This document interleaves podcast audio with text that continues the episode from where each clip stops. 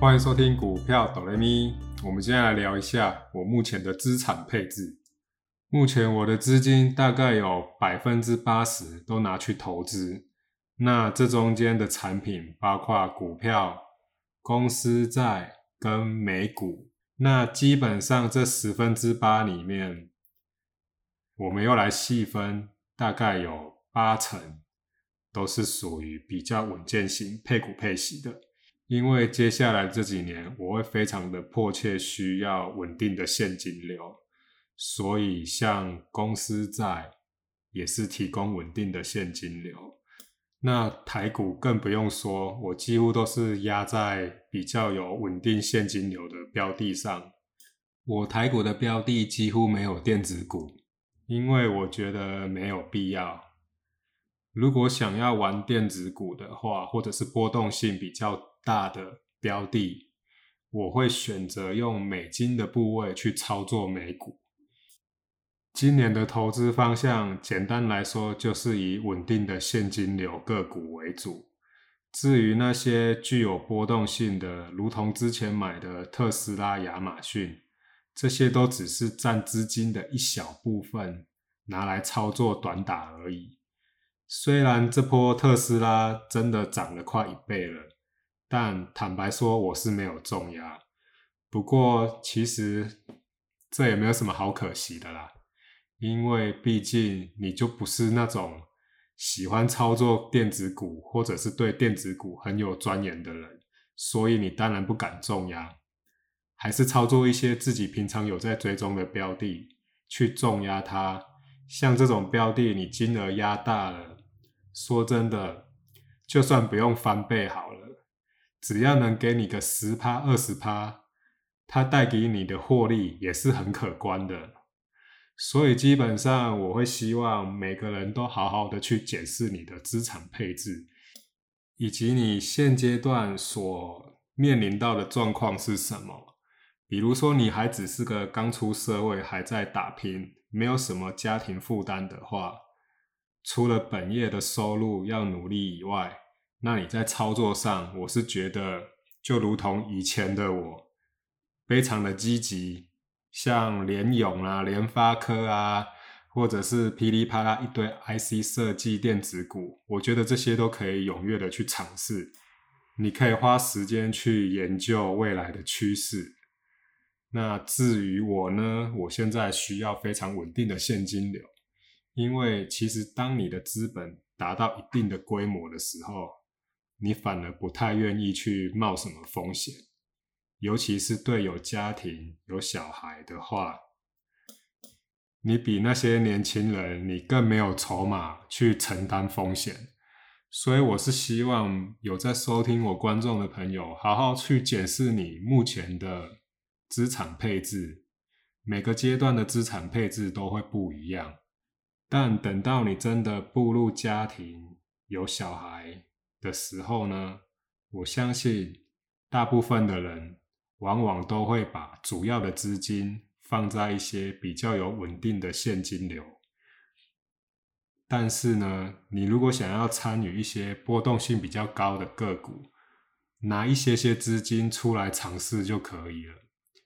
我觉得这个方法是现阶段的我。最稳定的方法，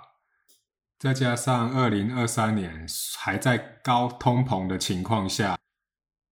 联准会未来的动向以及一些借贷成本，因为你也知道嘛，今年就是维持高利率，你如果都压在一些波动性很高的个股，那风险其实蛮高的。虽然新春开红盘，不管是美股、世界各国的股市啊、台股啦，都有不错的表现，但我觉得投资就是要回归最原始的那一面，问问你自己，你最需要的是什么？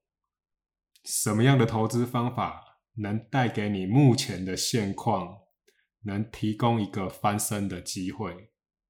或者是寻找一个稳定的现金流。顺便补充一点，二零二二年如果有在关心生技股的朋友，都应该知道北极星这一档股票。北极星这一档股票当初我是有参加竞标拍卖的，我大概标了四张，成本大概都在八十八块左右。但是很可惜的，我一百二十块就全出光了。后来北极星这一波涨到了两百块。其实有些东西我不能讲的太细，但是我必须要跟你讲，有些股票说真的，剧本都早已经写好了，幕后他们那些主力资金要做到多少钱，其实他们老早就知道了。你如果跳下去赌它解盲，其实说真的，你会大亏，你会赔死。因为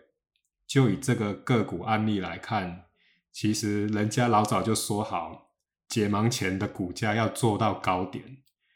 果然没错，北极星一波拉到快两百块，接着解盲还没成功，大概前一两天就给你倒下来了。如果你一味的想要去赌那个解盲啊什么的，说真的很危险，非常危险。所以你玩久了，你看多了，你就知道，其实有些股票，说真的，你就算有兴趣，很想要跟他赌一把，可以，但资金不要太多，那种资金不要多到会让你一次就阵亡。如同之前的神盾，我大概也赔了快四五十。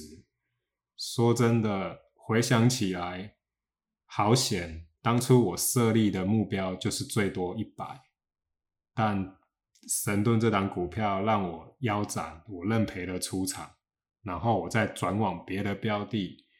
其实经过这几年的投资洗礼，我发现其实投资呢，最主要的就是心要定。你心如果定下来了，说真的，如果今天有一张对账单是翻了好几倍，甚至赚了上千万，其实你顶多只是看看而已，你不会想说想要跟他买一样的标的，因为你会知道这样是很危险的。所以基本上啊，这投资十二年来，大概后半段的六年。我基本上是不会去问人家你有没有什么标的，你有没有什么标股，或者是看到节目老师推荐的就进去买，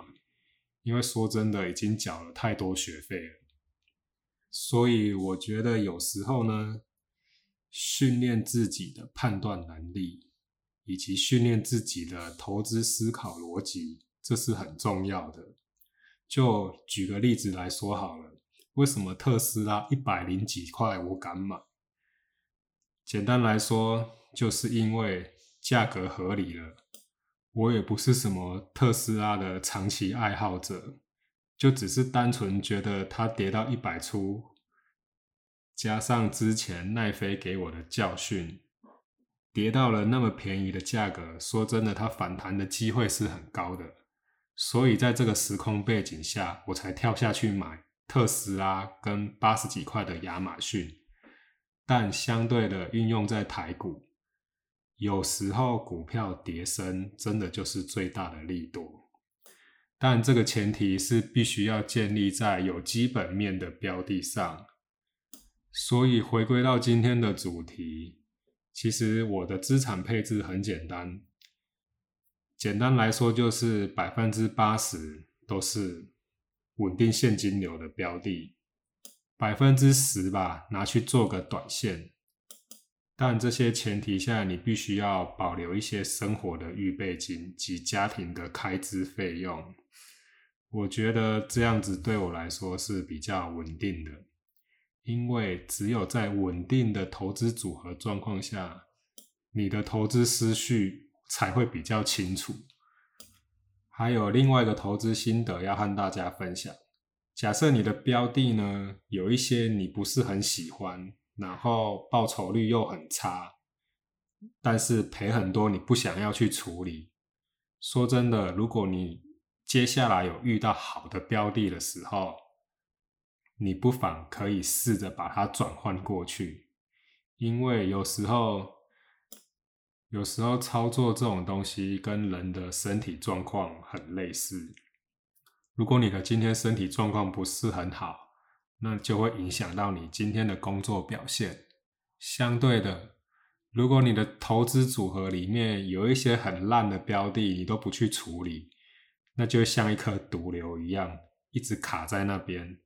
会一直影响到你自己的，不管是实际上的账面损失啊，最重要就是影响到你的投资心情。那接下来，因为会有一些家庭的因素，所以我录的集数可能会变得比较缓慢一点。如果有听众朋友想要讨论的问题，也可以直接在留言区留言给我，我有机会就会回复每一位朋友。今天就聊到这里，拜拜。